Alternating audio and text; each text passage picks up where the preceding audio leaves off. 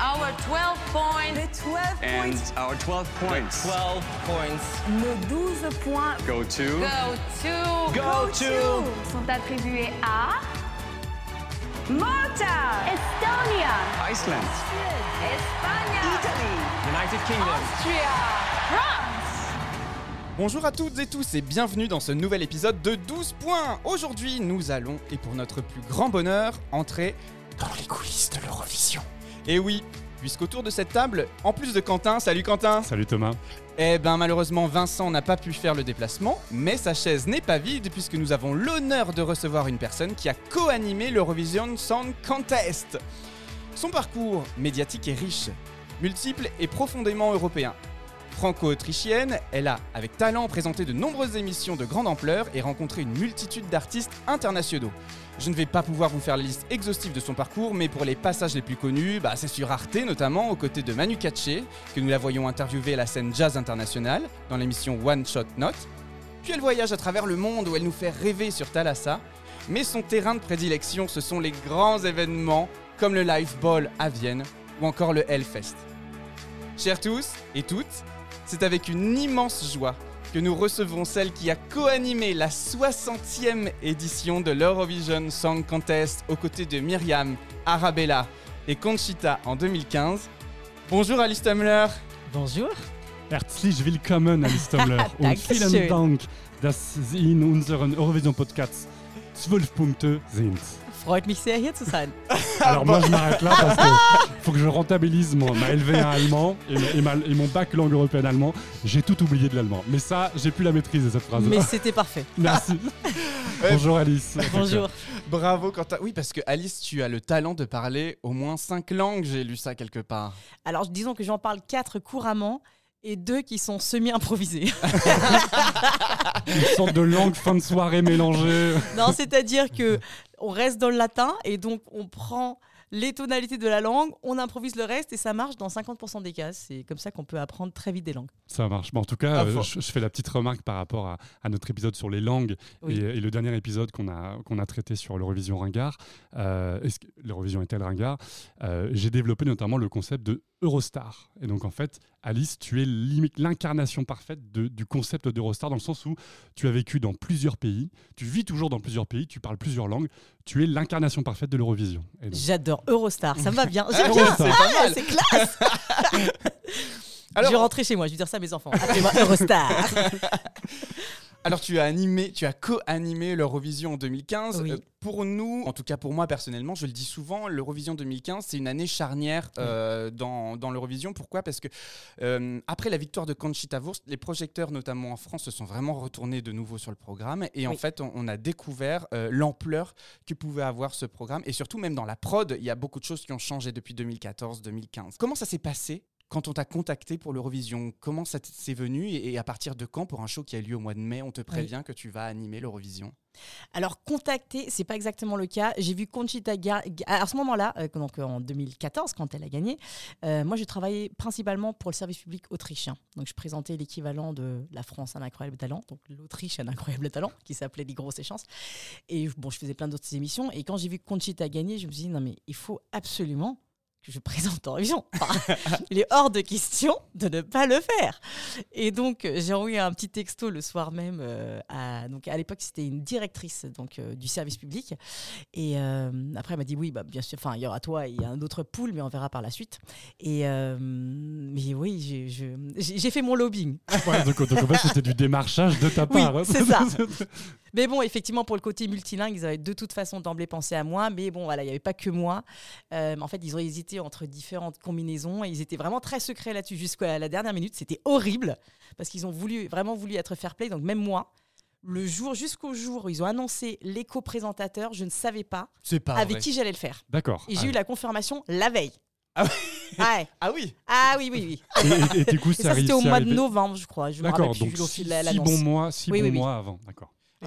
Du coup, dans ta démarche d'animation, tu, tu déclarais à Télé 7 jours que tu cherches systématiquement à présenter des émissions à l'aura internationale et ou porteuses de jolis messages. Typiquement, l'Eurovision s'inscrit complètement dans ce cadre-là. Ah mais absolument, et c'est pour ça. Mais là, moi j'étais là, pour moi, l'Eurovision, c'est One Love. Alors je suis peut-être un peu naïve là-dessus, mais pour moi, c'est vraiment on sait que les médias ont un pouvoir incroyable. Et, pour une fois que ça peut être un message euh, positif, bah, je voulais absolument y participer. Et pour moi, c'était vraiment One Love, enfin, au niveau au-delà de l'Europe.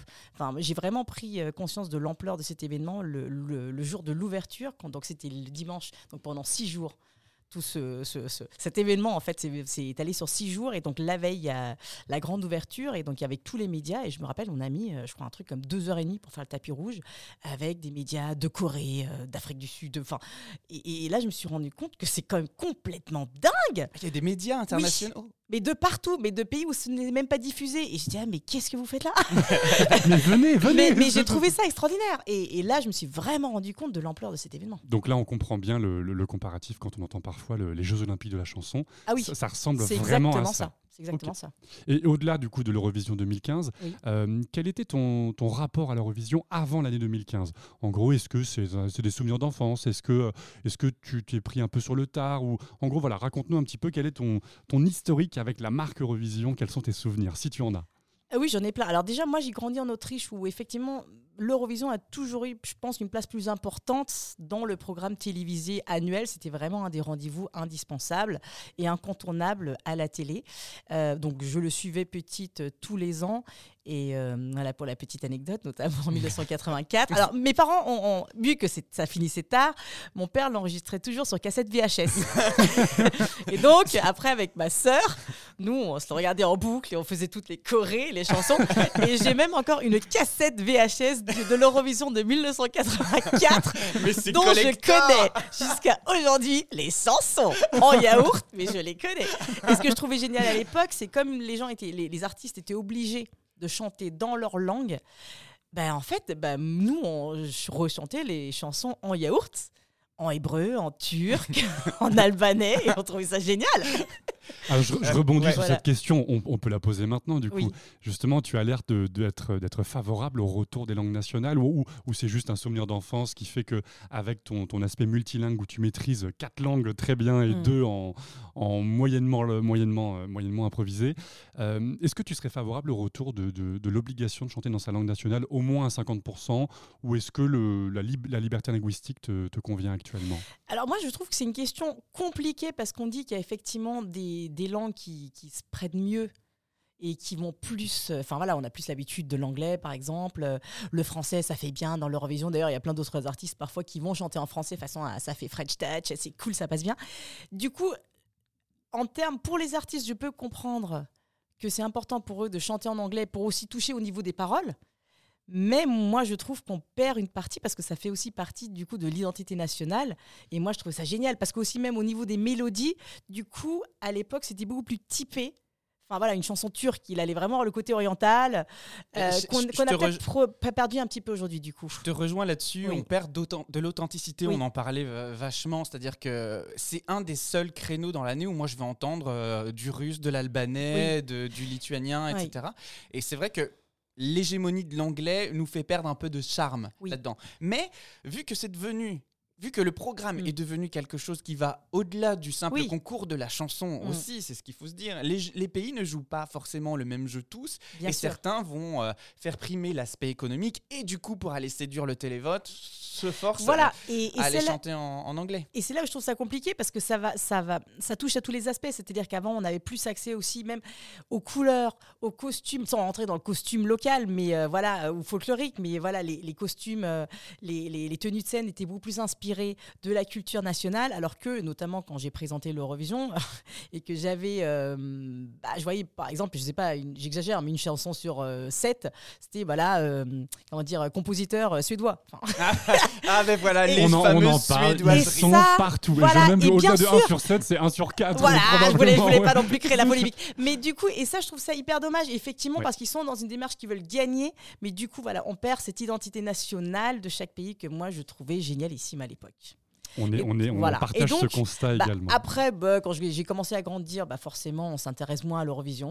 On écoute plus. euh, J'allais dire Rihanna, mais je n'écoutais pas Rihanna à l'époque. ça, c'est mes neveux maintenant.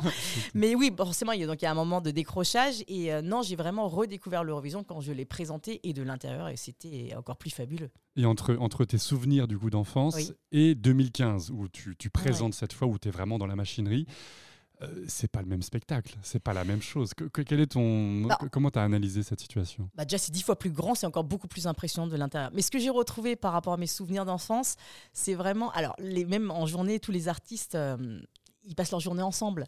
Il y, a, il y a un côté un peu colonie de vacances que moi je trouvais extraordinaire.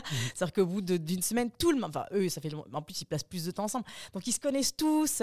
Il y a vraiment cette effervescence. euh, voilà, ça se dragouille dans tous les sens, mais c'est génial. Ah, mais voilà, c'est ça qu'on veut dans les coulisses de l'Eurovision. mais je ne sais pas qui a dragué qui. Mais c'était euh, à part Mon Solmele qui draguait tout le monde. Mais non, je rigole. mais Non, parce- je rigole. On aurait la bien aimé. Philippe qui nous drague. Non, mais je rigolais, mais il aimait bien plaire. Mais euh, Ah, ça, oui, oui. Oui, bah ça, ça on, on le confirme. mais euh, voilà, il y avait vraiment ce côté tout le monde est ensemble que je trouvais génial. Après, ce que j'ai vraiment moi découvert de l'intérieur, un, la taille de cet événement dont on n'a absolument pas conscience, mais à tous les niveaux. Pour les producteurs, c'est Disneyland. Il Ouais. n'y a pas plus grand sur cette planète en termes d'événements. Et, et vraiment, ils, ont carte libre. Donc, il y a un an de préparation, mais ils ont gagné l'Eurovision. Le lendemain, ils ont commencé les préparatifs. C'est complètement dingue. Nous, en- à- au niveau de l'animation, on a commencé six mois avant. C'est quand même. Six Ah, mois ouais. avant. Bah alors justement, je rebondis d'abord sur ta première Oui. question avant de parler de l'animation. C'est vrai qu'en en, bon, moi je, je- je le, je le répète, cette année, c'est une année charnière et Mhm. France Télé notamment était complètement désinvestie du programme. Et en 2015, Nathalie André, la directrice des divertissements et chef Mhm. de délégation alors euh, euh, en France, euh, déclare déclare qu'elle a complètement été sonnée par ce qu'elle a vu en 2015 Mm. qu'elle ne savait pas que l'Eurovision, c'était ça. Elle a vécu exactement la même chose que tu es en train de décrire, Oui. c'est-à-dire cette claque de quand on arrive sur place et Mm. que on le voit qu'à la télé ou qu'on s'y intéresse peu, se rendre compte de l'ampleur que l'Union européenne de radio-télévision met dans la Oui. production de cet événement. Oui. Moi d'ailleurs, je me pose cette question-là. La première fois que tu as vu la salle, la première fois que tu as vu la scène, quelle a été ta, ta réaction? Alors déjà, j'ai suivi le développement pendant six mois. Donc non, je savais ce qui, ce qui se préparait, mais enfin, c'est hyper impressionnant. Il y avait ce jeu de lumière et de boules qu'ils Ouais. avaient mis en place, qui était absolument fabuleux, avec Conchita qui allait voler à travers la salle. Enfin, il, vraiment, et chaque, chaque détail était préparé. Entre novembre et mai, quelles sont les étapes de construction euh, de la mise en place de l'émission? Donc les- Toutes les semaines, essayage, vraiment toutes les semaines. Mais encore une fois, chaque bout de tissu, c'est vraiment peaufiner, peaufiner, repeaufiner, repeaufiner, re- repeaufiner. On fait ça pendant six mois. Six mois de préparation pour les robes. c'est incroyable. Ouais. Ah oui, on pensait Mais pas. chaque euh, Non, tissu, pas- c'est-à-dire pas que autant. là on avait un tissu euh, un peu brillant, transparent, avec des fils argentés. Ils vont aller les chercher. Enfin, c'est vraiment ça. D'accord. Complètement dingue. Et après, au niveau des textes, honnêtement, je ne me rappelle plus, mais c'était bien, oui, enfin au moins trois, trois mois avant qu'on a commencé. En fait, donc on les a, euh, il y avait des auteurs dessus, mais nous chaque fois on repassait par dessus. Voilà, pour euh, se l'approprier, pour voir si ce- cette partie nous parle, comment, comment le dispatcher entre nous pour que ce soit égal. Moi, je voulais absolument faire la partie 12 points et annoncer Ah, le gagnant. On, le- on- on aura des questions. On aura des Et j'étais tellement contente d'être dessus parce que ça, encore... oh oui, parce qu'ils avaient, ils étaient vraiment dans une démarche égalitaire. Ouais. Et, euh, et euh, oui, en fait, c'était vraiment, je pense que là où l'Autriche a, scotché tout le monde, c'était dans, dans, dans, dans, dans ce souci du détail, mais au niveau de tout. Alors, plusieurs découvertes pour moi. Un, euh, en fait, moi, j'avais l'impression d'être dans Gladiator. C'est-à-dire que non mais c'est ça, c'est-à-dire que en France en plus, euh, enfin maintenant on les diffuse, mais en gros tout le monde regarde la finale. Oui. Donc déjà Oui. trois quarts des gens ne savent pas qu'il y a deux demi-finales. Exactement. Ce que moi je ne savais pas non plus, c'est que chaque demi-finale et finale, voilà, est répétée quatre fois. Dans son ensemble. Voilà, diffusé qu'une seule fois, mais les artistes sont notés. Nous, c'est une répétition, mais on le fait devant salle pleine, donc les gens payent. C'est-à-dire qu'on n'est pas en répétition. On, On fait chaque show. Quatre fois, donc une fois l'après-midi, une fois en soirée. Et donc, on est dans des salles euh, bah, de spectacle, c'est-à-dire que nous, c'est pour ça que je reviens à Gladiator, nous, on passe notre journée dans le noir, dans nos loges, et deux fois par jour, on sort et ça fait Ah Italie Et c'est complètement délirant. Et on fait ça pendant six jours. Donc on vit dans l'espèce de monde, on sait plus si c'est le jour, la nuit, on n'en sait rien. Et euh, donc ça, c'était vraiment la première chose qui m'a complètement scotché sur cet événement. Et la deuxième, c'était vraiment la relation, euh, comment dire, de la communauté gay avec cet événement. Et ça, j'en avais pas conscience. C'est-à-dire que moi, je retrouvais des gens qui étaient face à moi deux fois par jour pendant six jours, qui ont un budget Eurovision et Une qui fois par font an. ça Ouais. Tous les ans et qui savent tout. Ils vont me dire Ah, ta robe, elle ressemble à la robe de machin machin qu'il a portée en 1972 pour représenter je ne sais pas quel pays. Et j'étais là Waouh Ok, respect total. Et, qui vivent le truc à fond. Et j'ai trouvé ça magique. J'ai vraiment trouvé ça magique. Au au niveau, je rebondis sur, sur les répétitions. Oui. Et justement, l'Eurovision, le, enfin le concours Eurovision de la chanson, c'est justement l'une des émissions au monde les plus répétées. Justement, c'est Oui. c'est fait un nombre de fois incalculable. Si on devait additionner ton nombre de, de, de- d'entraînements de rediffusion, tu as, dû passer- t'as dû passer 25 heures en une semaine euh, en live, enfin en live répétition. Oui, c'est ça. Et même entre deux, on répétait encore plus. Et la raison, c'est vraiment, je pense que justement, il y a, encore une fois, il y a ce, ce souci du détail. Que là, c'est, l'émission où il n'y a pas un mot qui est spontané. La seule chose spontanée, et encore même ça, c'était semi-préparé au cas où, euh, c'était euh, par rapport à la Russie quand je suis intervenue à l'époque. Voilà. Mais sinon, chaque mot, chaque mot est répété et c'est vraiment dans un souci. Voilà, de, de favoriser personne, euh, de vexer personne. Euh, par exemple, je me rappelle, alors je pense qu'ils ont encore changé de nom, mais c'était hyper important pour euh, la Macédoine. Voilà, le nom officiel en anglais, c'est Former Yugoslav Republic of Macedonia. Et ça, Il faut un- dire il tout le faut le dire comme ça, sinon c'est un faux pas.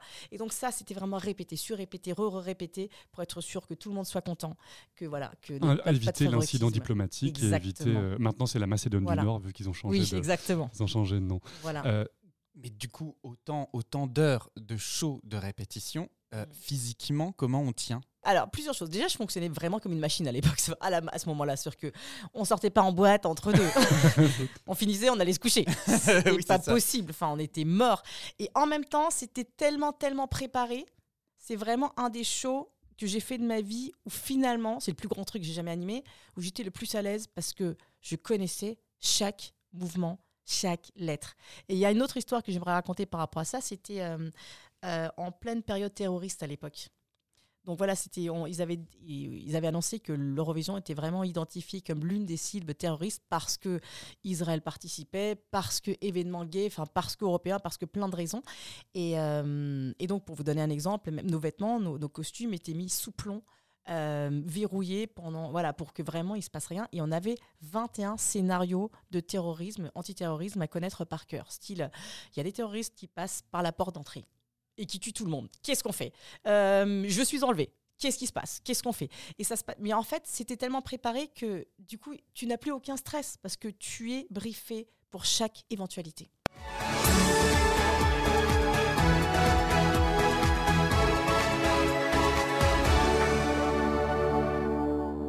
On remet un petit peu en contexte. hein. Donc, l'Eurovision 2015 à Vienne se déroule un an après l'annexion de la Crimée par la Russie. Et déjà en 2014, donc à, à- à Copenhague pour l'Eurovision 2014, les deux candidates russes avaient été allègrement huées euh, par le public. Les présentateurs de l'époque, euh, un peu pris au dépourvu, en tout cas, ont fait ce qu'ils pouvaient pour, euh, pour camoufler ça. Mais on entendait vraiment, dès que la Russie avait des points, on entendait très fortement les huées.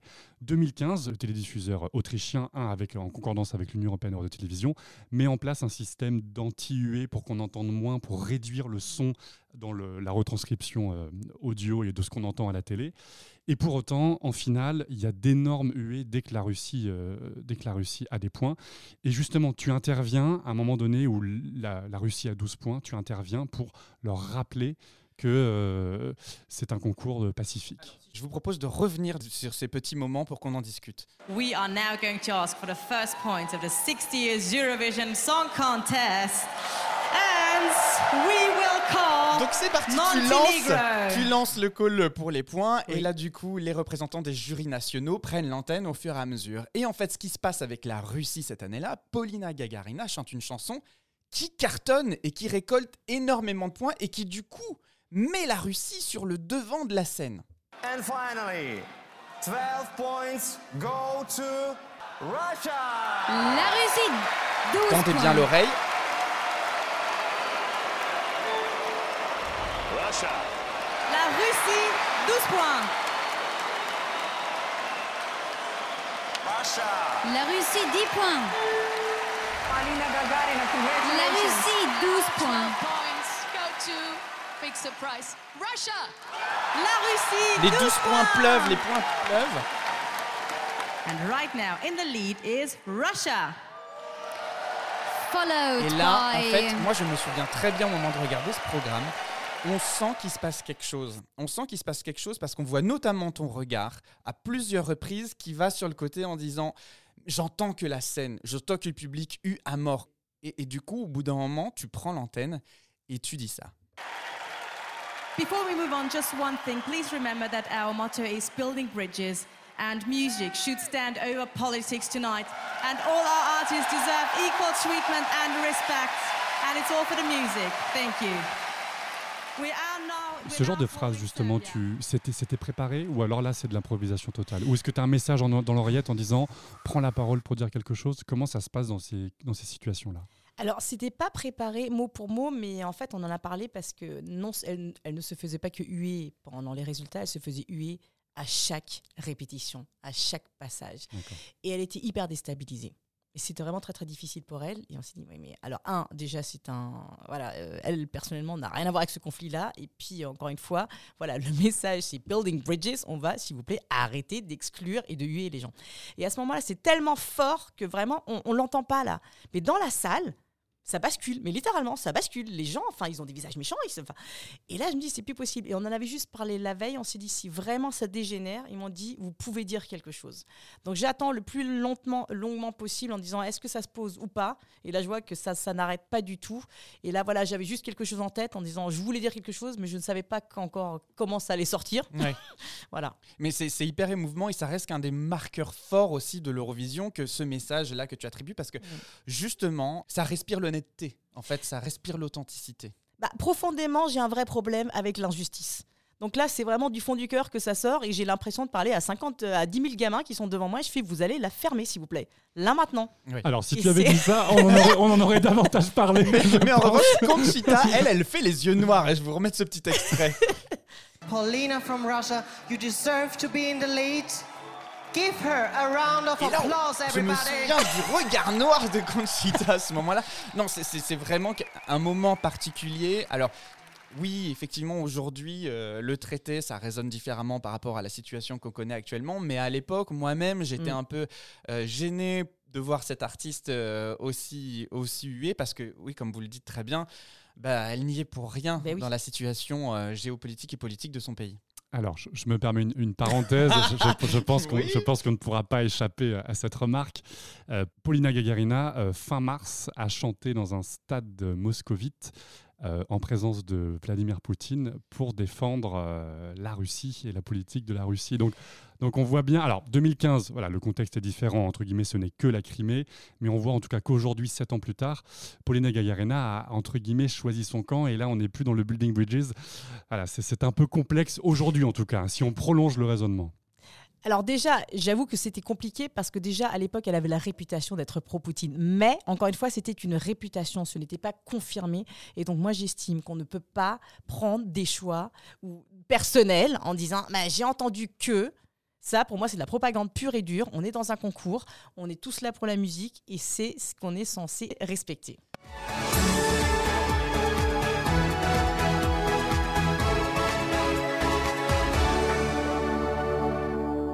On parle de musique, on parle de Building Bridges. Oui. Je fais une petite parenthèse sur une grande question que j'ai pour toi. C'est à propos de la cérémonie d'ouverture.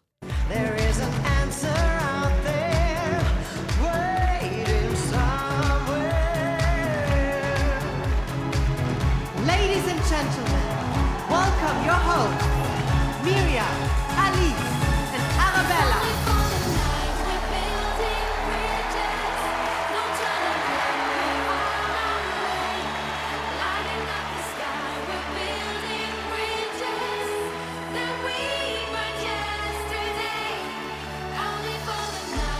Eurovision 2015, Building Bridges. Une scène forte, un thème visuel très fort, mais également une, euh, signature sonore très forte avec une chanson. Tu as voulu, euh, tu nous expliquais, présenter cette émission absolument. Est-ce que tu t'imaginais un seul instant devoir chanter sur scène à ton tour à l'Eurovision 2015 Absolument pas. Alors comment ça s'est passé? T'as enregistré le titre? Comment ça s'est passé? Non, c'était rigolo. Alors, euh, oui, effectivement, c'est préenregistré, heureusement. parce que je n'aurais pas voulu. euh, voilà. Voler la vedette oui, c'est ça. c'est Ou nous, ça. nous faire Oui, subir. pauvre Conchita, enfin, c'était, c'était un peu sa journée aussi. Donc, non, non, euh, on a travaillé avec un coach vocal et après notre intervention n'était pas très longue, heureusement. Mais c'est on- vraiment vos voix, Ah déjà. oui, oui, ce sont nos voix. Euh, à la grande détresse de Myriam, qui voulait pas absolument pas, l'aise. chanter. mais ça s'est très bien passé. On a, passé, on a travaillé avec une coach vocale, on l'a enregistré et puis voilà. Et donc euh, on est un peu fiers à la cérémonie d'ouverture. Bah, c'est classe quand même Qu'est- Qu'est-ce qui se passe à ce moment-là quand on est en direct que La cérémonie d'ouverture, après, après justement la flag parade, c'est- Mm. c'est quand même quelque chose de très prenant émotionnellement, j'imagine, à vivre. Tu avances sur scène et d'ailleurs on voit, tu jettes un regard caméra à ce moment-là. Et moi je me dis, cette fille, elle s'éclate en fait. Elle s'éclate à faire ce qu'elle fait et ça fait du bien à voir à l'écran. Ah moi je pense, ah même pas je pense, c'est au-delà de mes enfants. Non, c'était le jour le plus incroyable de ma vie. Et oui, il y a une espèce d'effervescence et d'énergie dans la salle. Déjà, vraiment, j'ai jamais senti une telle énergie dans le public. Donc on est vraiment porté par ça. Et, et- et l'ouverture, déjà, elle était hyper longue. Je, je crois que c'est 10 minutes ou plus. C'est Enfin, ça, oui, oui. 15 minutes. Et ça, ça, ça ne s'arrête pas. Et voilà, quand ils nous annoncent, il y a vraiment un truc, tout le monde se lève. C'est incroyable. C'est incroyable à vivre. Justement, cette année 2015, Mm. donc on en a un petit peu parlé déjà, le- la thématique, enfin, le, le slogan déjà, c'était Building Bridges. Tu disais ça un peu tout à l'heure que tu aimes les émissions où il y a un beau message. Mm. Et l'Eurovision est justement un- un- une émission, un message. Quels sont, et je trouve que c'était plutôt mis en avant par, les, par, le, par le télédiffuseur euh, autrichien cette année-là, l'aspect, la tolérance, le Conchita, le personnage Conchita. Au niveau de l'Autriche, quel, quel a été l'impact euh, culturel, politique d'un- d'une telle, euh, telle émission et du personnage de Conchita? Alors déjà, ça a eu des, des effets euh, à l'intérieur du pays et vraiment par rapport à son image à l'extérieur. Pardon. Euh, déjà, l'Autriche est aujourd'hui un tout petit pays avec malheureusement, notamment en France, principalement en France, une, toujours une très mauvaise image. euh, qu'on me renvoie souvent. Et, et déjà, d'envoyer Conchita, c'est quand même un sacré message On est d'accord. d'assumer ce personnage, non seulement de l'assumer, de l'envoyer, de, le sou- de la soutenir, et elle gagne. Déjà, impact incroyable. Mais ils sont allés beaucoup plus loin, et ça, je pense que la majorité des gens n'ont pas conscience de ça. C'est-à-dire que quand ils ont préparé donc l'animation de l'Eurovision 2015, encore une fois, je ne le savais pas moi-même jusqu'à la veille, ou voir le jour même, ah bah, la direction du service public a pris la décision de mettre trois animatrices plus Conchita. Euh, des trois animatrices télé, il y a deux métisses. C'est comme hyper fort comme message. Oui. Voilà, dans un pays où la majorité jusqu'à aujourd'hui reste blond. Voilà. Donc déjà ce message-là en disant bah nous on assume la diversité Et clairement, Voilà. c'est. et on la met déjà en avant. C'est précurseur. Voilà, précurseur. Aujourd'hui, ce sont des messages qui sont défendus clairement Mm. dans l'opinion publique, euh, notamment en France, mais de plus en plus euh, à l'international. Et quand je parle en introduction que Conchita remet le projecteur sur ce qu'est l'Eurovision et sur le programme, c'est-à-dire qu'on sort de la ringardise et on se Oui. dit ah ouais, en fait, on peut avoir euh, une, une- une- une- on peut avoir une personnalité comme Conchita se présenter à l'Eurovision, mais qui ne, qui ne gagne pas parce que elle est ce qu'elle est. Et donc du coup là, on met en avant une diversité qui est un peu galvaudée, mais qui gagne parce que sa chanson est aussi géniale. Donc c'est-à-dire que elle mérite d'être là. Mm. Elle, elle mérite vraiment d'être là. Et du coup, elle porte l'Autriche à un niveau effectivement euh, ben, où nous, on se dit, ben, balayons devant nos portes avant de, de continuer à critiquer. Et parce que Conchita, c'est un personnage absolument incroyable qui attire quand même des personnalités comme Jean-Paul Gaultier, comme les plus grands photographes du monde. Et elle fait le tour du monde. C'était quand même la première artiste à jouer, euh, comment s'appelle, à l'Opéra de Sydney en tant qu'artiste pop international.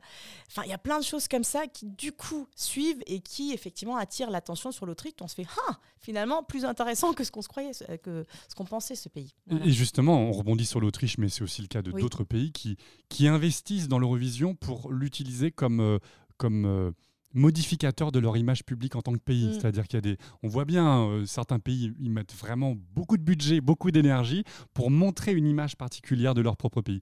Israël, notamment, utilise beaucoup cette carte pour s'européaniser, pour montrer le- leur tolérance, euh, leur, leur ouverture d'esprit. Et l'Autriche, justement, aurait utilisé, enfin, c'est ce que tu nous dis, l'Autriche a vraiment utilisé cette carte Eurovision en disant bah tiens, on va en profiter pour un petit peu changer l'image que le l'Européen moyen a de l'Autriche, pour le moderniser. Oui, mais ce n'était pas que à l'extérieur, c'est-à-dire qu'il y a eu un vrai changement aussi à l'intérieur où les gens en fait étaient tellement portés par ce message et comme encore une fois, euh, l'Eurovision a de toute façon une telle importance en Autriche, c'est que pendant un an tout le monde vivait ça et donc pendant un an, alors bien sûr après ça s'estompe, mais juste déjà de créer cette ouverture, de créer cette tolérance, de voir Conchita à la télé 50 fois par jour, bah, à un moment même les gens les plus réticents, bah, ils étaient dans le soutien de ce personnage. Et ça, c'est quand même extraordinaire de dire, bah, de normaliser quelqu'un comme Conchita et que le, le- le paysan, l'agriculture du fin fond de, de la Styrie, tout d'un coup, il est là, ouais, Conchita, c'est quand même extraordinaire. Non, mais c'est vrai, c'est que- extraordinaire. Il a- n'y a, que l'Eurovision qui permet ça. Oui, et en plus, c'était en même temps que le Live Ball. Alors, Live Ball, on ne connaît pas à l'étranger, mais c'est le plus grand événement caritatif dans la lutte contre le sida au monde. Et il avait lieu, et d'ailleurs, je l'ai présenté, Mais c'était oui. rigolo, la veille euh, de l'ouverture de l'Eurovision. Et en fait, pendant le Live Ball, ce qu'il faut savoir, par exemple, à Vienne, tout- en tout cas Vienne Centre, tous les feux rouges. Euh, de piétons sont modifiés et tout d'un coup on voit deux garçons qui se tiennent la main, deux filles qui se tiennent la main. Donc il y a toute une sensibilisation faite à ça et donc c'était ils l'ont laissé pendant toute la période d'Eurovision et j'ai trouvé ça extraordinaire. Enfin c'est moi c'est vraiment ça, c'est mes messages qui me parlent, c'est vraiment c'est l'ouverture, c'est la tolérance, même pas la la tolérance, c'est l'acceptation de l'autre.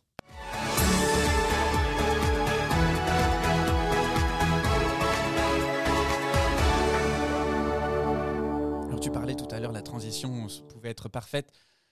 Building Bridges, Conchita, Sydney, paf, 60e anniversaire de l'Eurovision. Qui débarque dans le programme L'Australie. Là aussi, on est sur un symbole fort de la démesure du programme, clairement.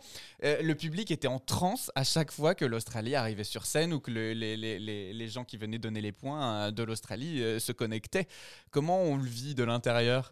On va dire un c'est rigolo parce que jusqu'à maintenant je ne comprends pas concrètement ce que l'Australie fait là, mais leur participation était super et je pense qu'à un moment il faudrait juste, alors je sais pas garder le nom pour la symbolique de l'événement, mais mais oui je trouve ça super et en fait ça devrait devenir un, un événement mondial et qu'on ait euh, ait tous les pays euh, qu'on retrouve euh, le Malawi représenté, enfin ce serait extraordinaire. On est en train un petit peu, hein, on, on en parlera un petit peu plus tard dans Mm. d'autres épisodes, mais il y a l'American Song Contest, du coup, où les États-Unis ont acheté le, la- le concept Eurovision, et ils l'ont adapté. Hein, c'est pas exactement le, le- le même processus.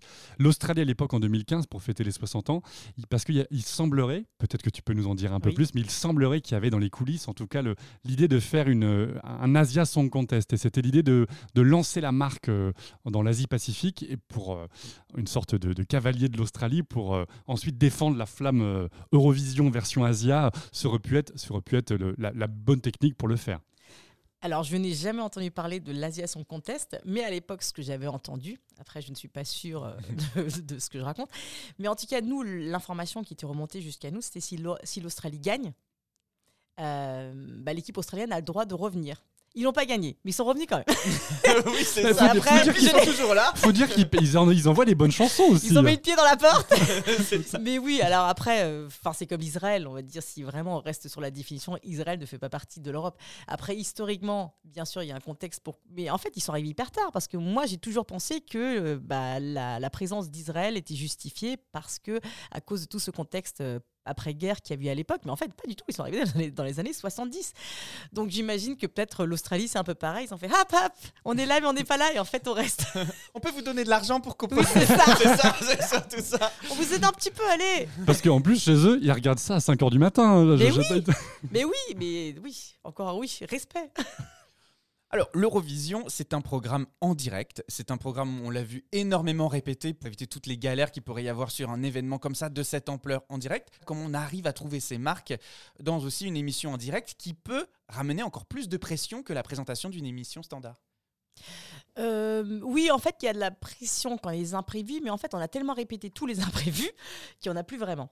C'est-à-dire que, alors, lauréate, c'est pas très spectaculaire sur ce genre d'émission, c'est vraiment juste des décomptes. En mode, voilà, vous êtes à l'antenne en 5, 4, 3, 2, go. Euh, reste 30 secondes, 15 secondes. Allez, finis ta phrase. Euh, voilà, c'était plus ça. T'es pas euh, drôle, voilà. arrête Dépêche-toi, on envoie la pub. Après, il faut savoir qu'il n'y a pas que la réalisation à l'oreillette, il y a aussi mes assistants, donc il y a pas mal de blagounettes. Ah, pas, pas pendant le direct, mais juste avant, oui. Voilà, donc euh, on se marre pas mal. donc oui, il y a pas mal de personnes qui interviennent. Et après, oui, on avait, euh, on avait plusieurs plateaux de secours s'il y avait un, un pépin technique.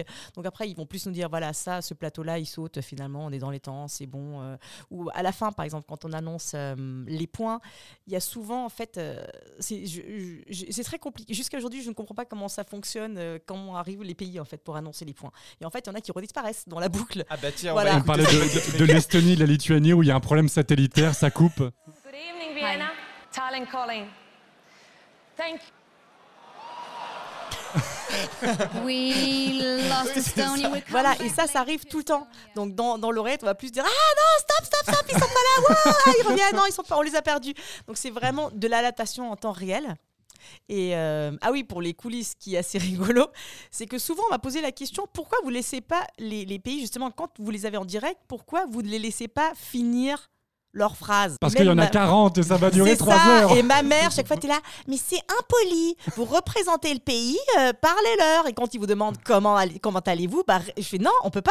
Il y a 40 pays. Et en fait, nous, le- voilà, ce qu'on nous dit, c'est juste. Enchaîne, Oh, voilà. enchaîne. Donc c'est bonjour, good evening Estonia. Ils vont faire leur petit good evening, leurs deux secondes de, de De two fame. seconds of fame. Et après, on va faire, oh là là là, ok, allez, vas-y, balance les points. Sinon, on s'en sort jamais. On est là jusqu'à 5 h du matin. C'est ça, parce qu'on le voit déjà, hein, c'est une émission qui dure 3 heures, euh, 3 heures et demie, quelque chose comme ça, c'est déjà très long.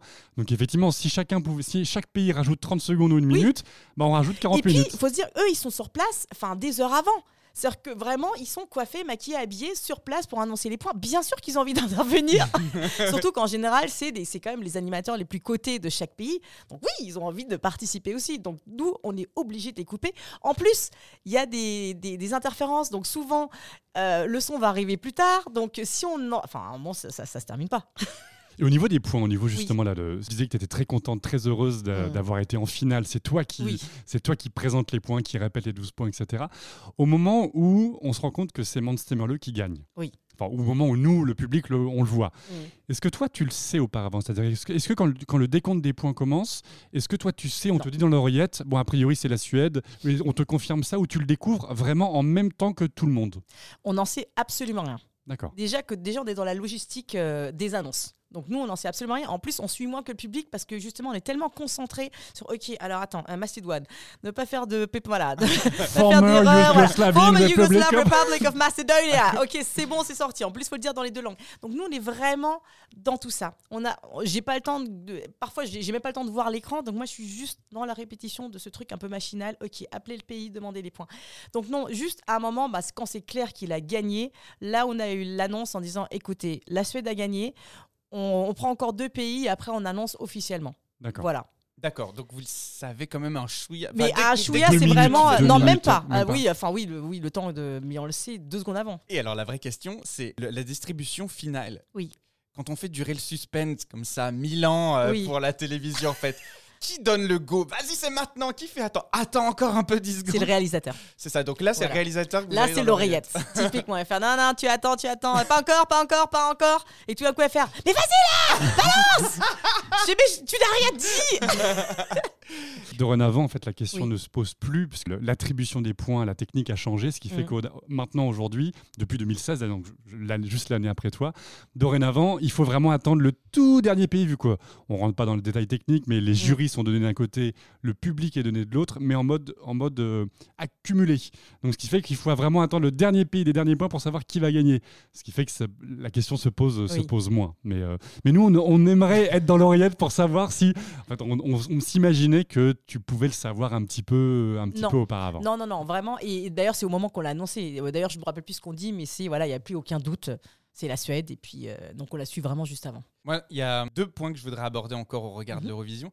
La première, c'est toi, l'animation que tu fais. Quand on regarde l'émission euh, et même les demi-finales, et c'est pas pour être critique vis-à-vis de, de Myriam et Arabella, mais en fait, on sent que toi, tu es vraiment à l'aise que tu t'éclates et que tu es fier d'être présente sur scène. Évidemment, le texte sont répétés, on l'a expliqué, mais est-ce que la mise en scène est aussi ré- euh, répétée? Il y a un moment où Conchita, en fait, euh, euh, parle des trois chanteurs euh, espagnols, et puis ensuite, elle vous, elle vous, elle vous donne l'antenne à vous, les trois animatrices, et toi, en fait, tu fais une pause vraiment assumée, genre en mode Ouais, I'm here, bitches Tu vois?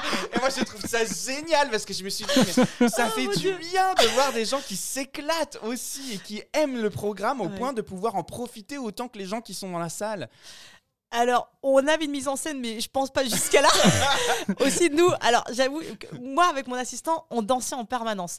C'est-à-dire que tous les moments d'attente, on, on faisait le clown tout le temps. Et, et honnêtement, encore une fois, encore de mon point de vue, bon, déjà, moi, j'avais l'avantage d'être la seule qui était vraiment bilingue française. Donc déjà, ça joue. Parce que Arabella, bien, enfin, Arabella parlait très bien parce qu'elle elle a, fait- elle a été au lycée français, mais, mais elle n'a pas de lien direct avec la langue française et Myriam, pas du tout.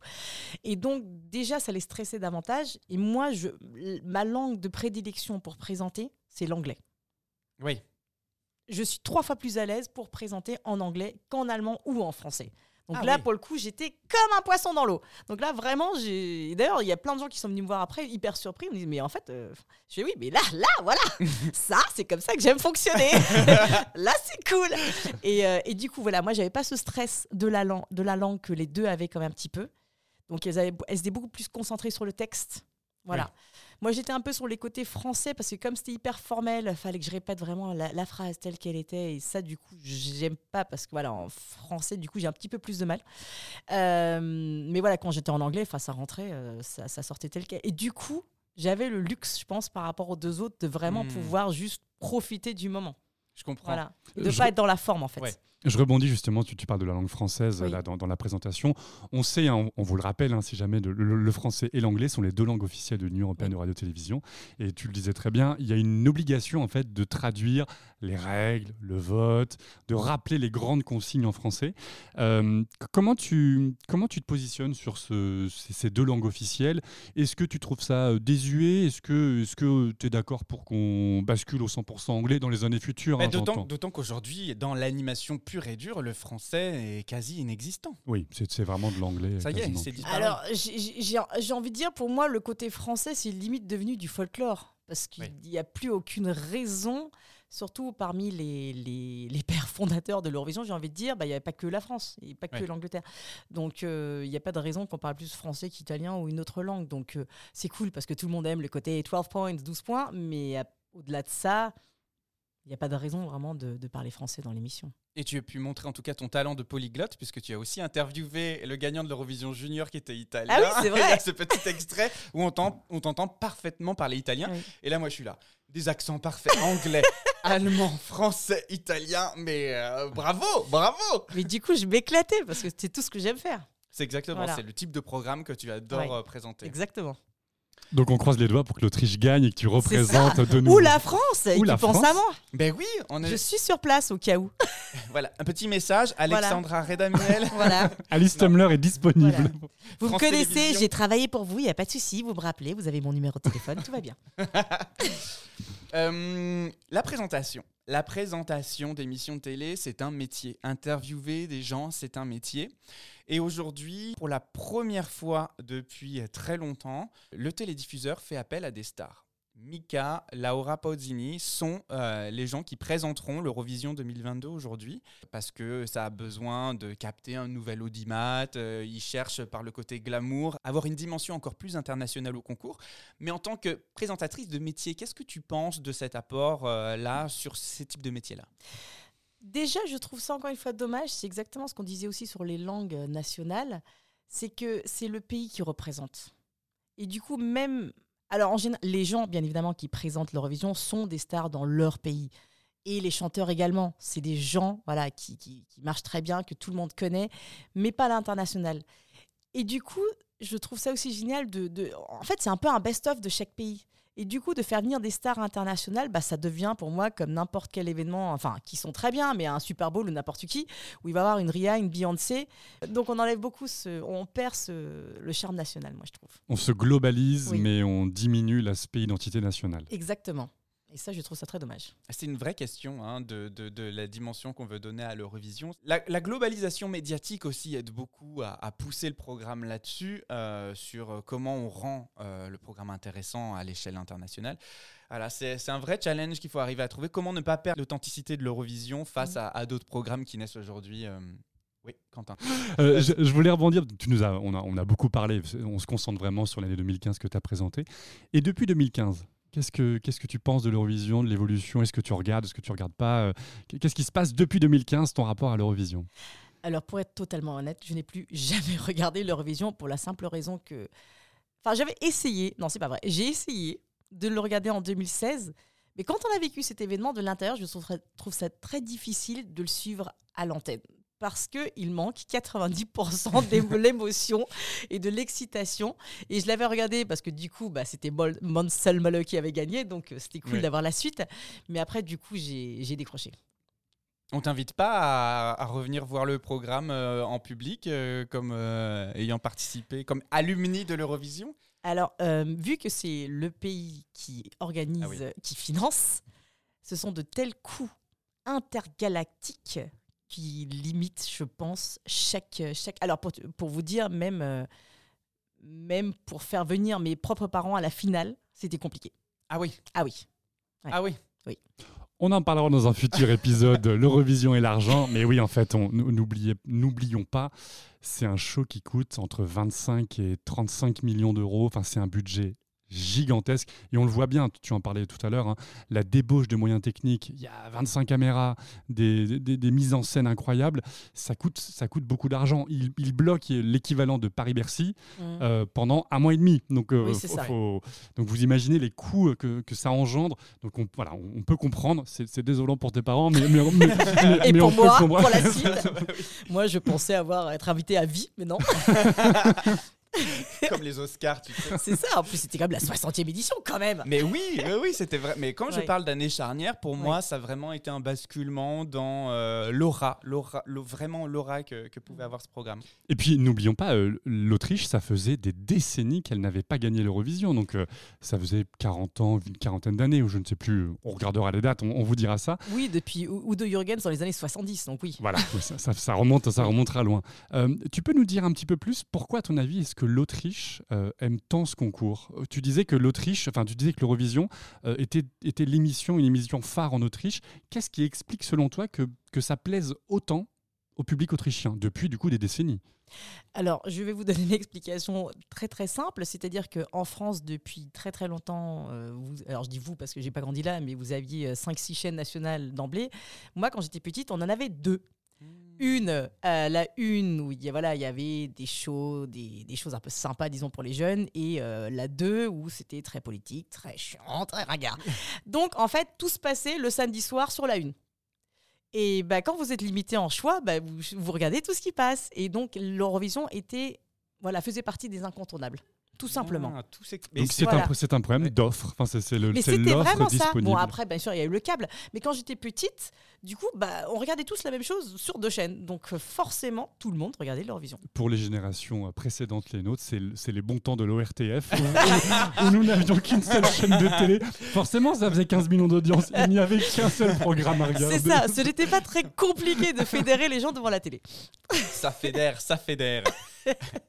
Alors on va arriver euh, sans doute au terme de notre émission. Est-ce Oui. que tu aurais, Alice, des petites, euh, des petits souvenirs à nous partager comme ça, des coulisses, des indiscrétions peut-être, on ne sait pas, de euh, ce que tu gardes en mémoire de, de l'année 2015 à Vienne? Alors, moi, j'ai juste des petites anecdotes qui me concernent personnellement. Par exemple, pour arriver d'un point A à un point B, parce qu'on est quand même en talons avec des robes dans lesquelles on peut à peine bouger. Notamment, je ne peux pas m'asseoir. Donc, en fait, on avait. pas vrai. Oui, mais non, mais oui, mais oui, mais oui. Bah, En fait, déjà, je peux pas m'habiller moi-même pour commencer. Euh, donc, de deux, je ne peux pas m'asseoir non plus. Un, la robe sera pliée euh, et froissée. Et de deux, je ne peux pas parce qu'en dessous, il y a, y a- il y a- Il y a toute la technique. oui, voilà, il y a toute la technique de la robe.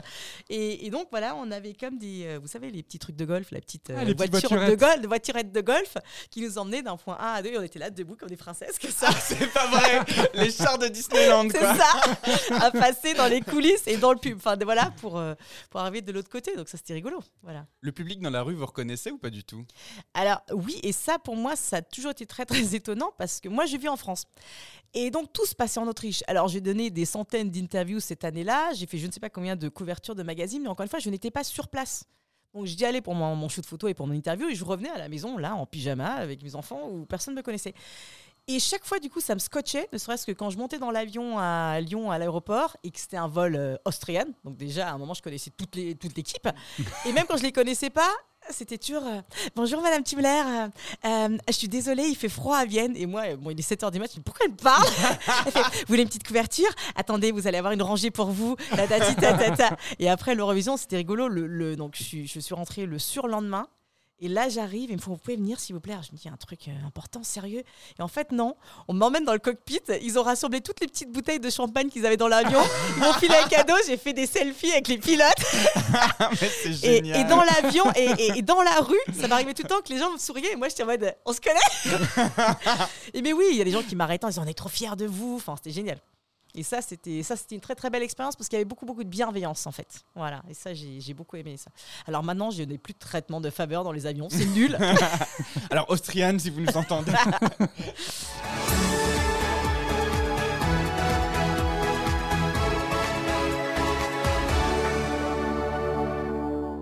Et depuis, du coup, depuis 2015, de, en termes d'animation euh, télé, on a lu du coup dans des interviews que tu avais euh, un petit peu changé de vie, même euh, totalement changé de vie depuis, depuis cette Eurovision 2015.